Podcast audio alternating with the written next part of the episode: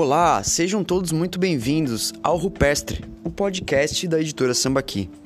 Hoje vamos conversar um pouquinho sobre como a cadeia dos livros virtuais ou mesmo as plataformas de vendas de livro em grande escala podem afetar a cadeia do livro, principalmente das editoras de pequeno porte e editoras independentes. No podcast passado, a gente conversou um pouquinho sobre os zines e essa publicação independente aos formatos dos recortes e de como esses zines são colados e feitos, e principalmente sobre o desafio da distribuição dos zines na comunicação é, muito específica. É, sejam todos bem-vindos ao nosso episódio número 2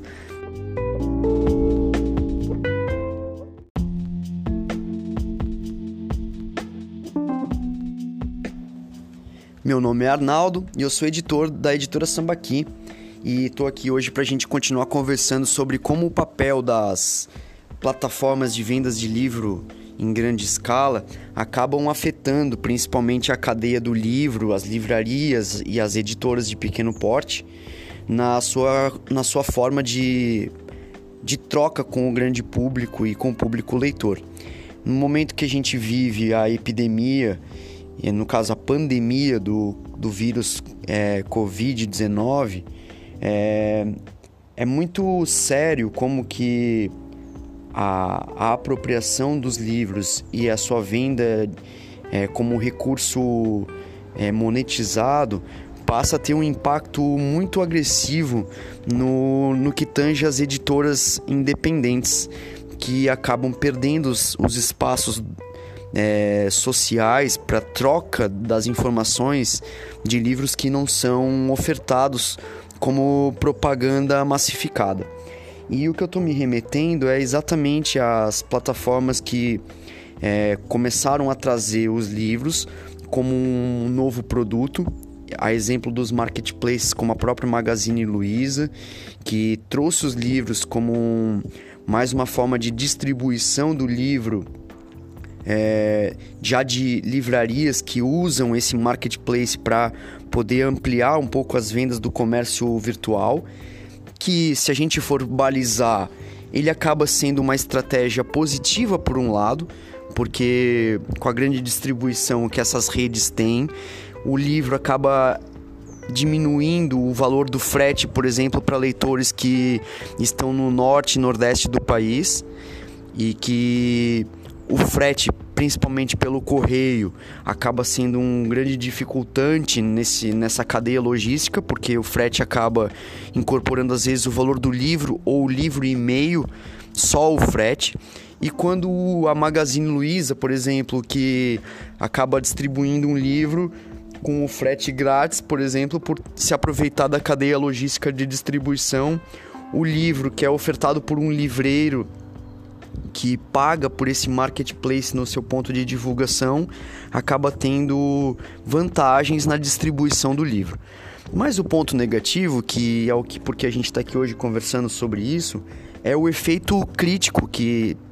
é, esses marketplaces gigantes acabam tendo a cadeia do livro e principalmente a Amazon, que é um grande canal é, de venda de livros online. Então, se você digitar lá no Google qualquer coisa remetente a livro, o primeiro link que vai aparecer é um, é um link da Amazon junto com os outros marketplaces ao, da região onde você estiver. Se você estiver na China, vão aparecer outros canais de distribuição é, de vendas massificadas, mas é, a Amazon sempre concorrendo com esse ponto de venda.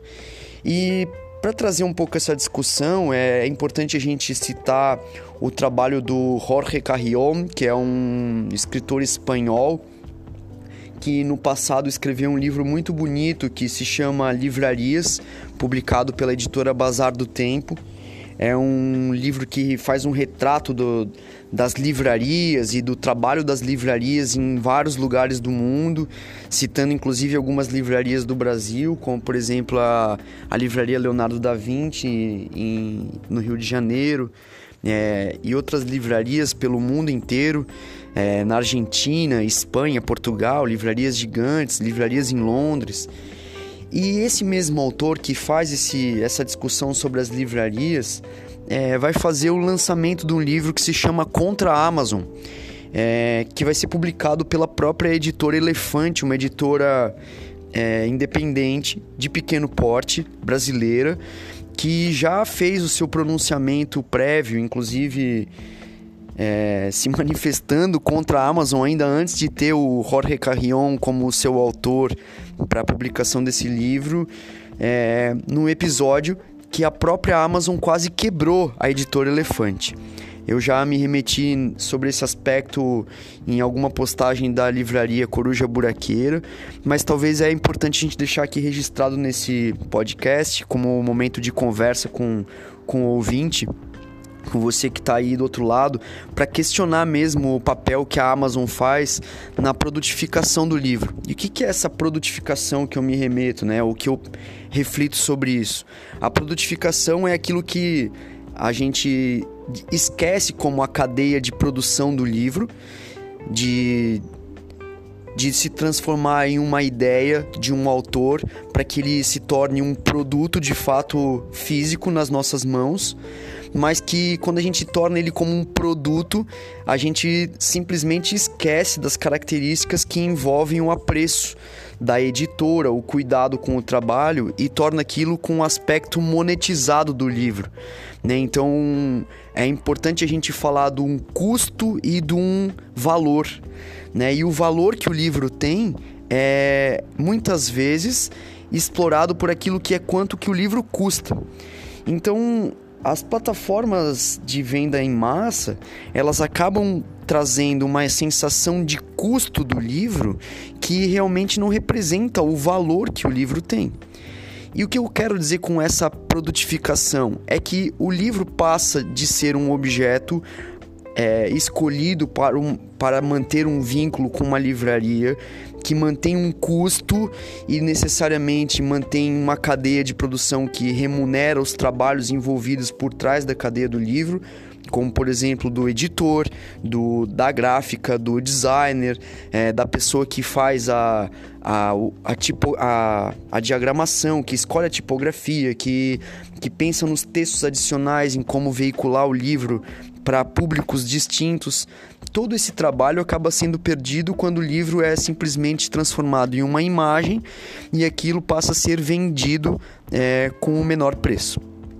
Então essa é a grande crítica em função desses marketplaces que acabam é, colocando em xeque principalmente o trabalho das livrarias que têm o papel de veicular o livro para os seus leitores, de transportar o livro de uma editora para as prateleiras de uma livraria, conhecer sobre o que aquele livro fala e poder ofertar para o leitor um conhecimento que transcende simplesmente a imagem do que é o livro. Então, se a gente for comparar o trabalho que uma que uma livraria faz dentro da cadeia do livro, ele acaba é, aproximando tanto autores quanto editoras desconhecidas das mãos do próprio leitor. Ou seja, ele é o responsável por veicular informação que não é massificada. O que é a informação que é essa massificada? É aquela que está estampada nos 10 mais vendidos da, da revista Veja ou da própria do site da Amazon ou de qualquer outra grande distribuidora que vai dizer para você quais são os livros que você deve ler, porque eles são os mais vendidos ou que eles são os mais desejados pelas pessoas. Esquecendo que o livro como produto cultural da nossa sociedade não é um, não é um objeto a ser massificado por uma leitura you must read, né? Aquela coisa de que você deve ler, e sim daquela que você pode se apropriar ou que você tem vontade de se apropriar. Ninguém tem que dizer para você o que, que você tem que ler, certo? Então, quando a gente faz a discussão que o Jorge Carrion trouxe muito bem em alguns dos seus textos e palestras é, já pela Espanha e pelo mundo, questionando o papel da Amazon nessa, nessa concorrência desleal que se faz na venda do livro. É, a gente pode fazer um paralelo brasileiro e super importante da editora Elefante, a mesma editora que vai publicar o Contra a Amazon, que é um livro do mesmo autor, Jorge Caillon. A editora Elefante chegou ao ponto de quase quebrar ter repassado livros para uma distribuidora de livros e essa distribuidora de livros negociou com a Amazon e a Amazon começou a vender os livros da editora Elefante a um valor abaixo do preço de capa, ou seja, o valor que é o livro é para ser comercializado, digamos assim, é um preço de tabela da editora, ao ponto de o valor ser mais barato do que o, que o livro custava para ser feito pela própria editora. E o que que isso aconteceu? A editora sequer conseguia vender os seus livros por um canal privado, porque as pessoas estavam atrás de um preço. Ou seja, eu procurava o livro para vender pelo site da editora e ele custava mais caro do que se eu fosse procurar pela Amazon.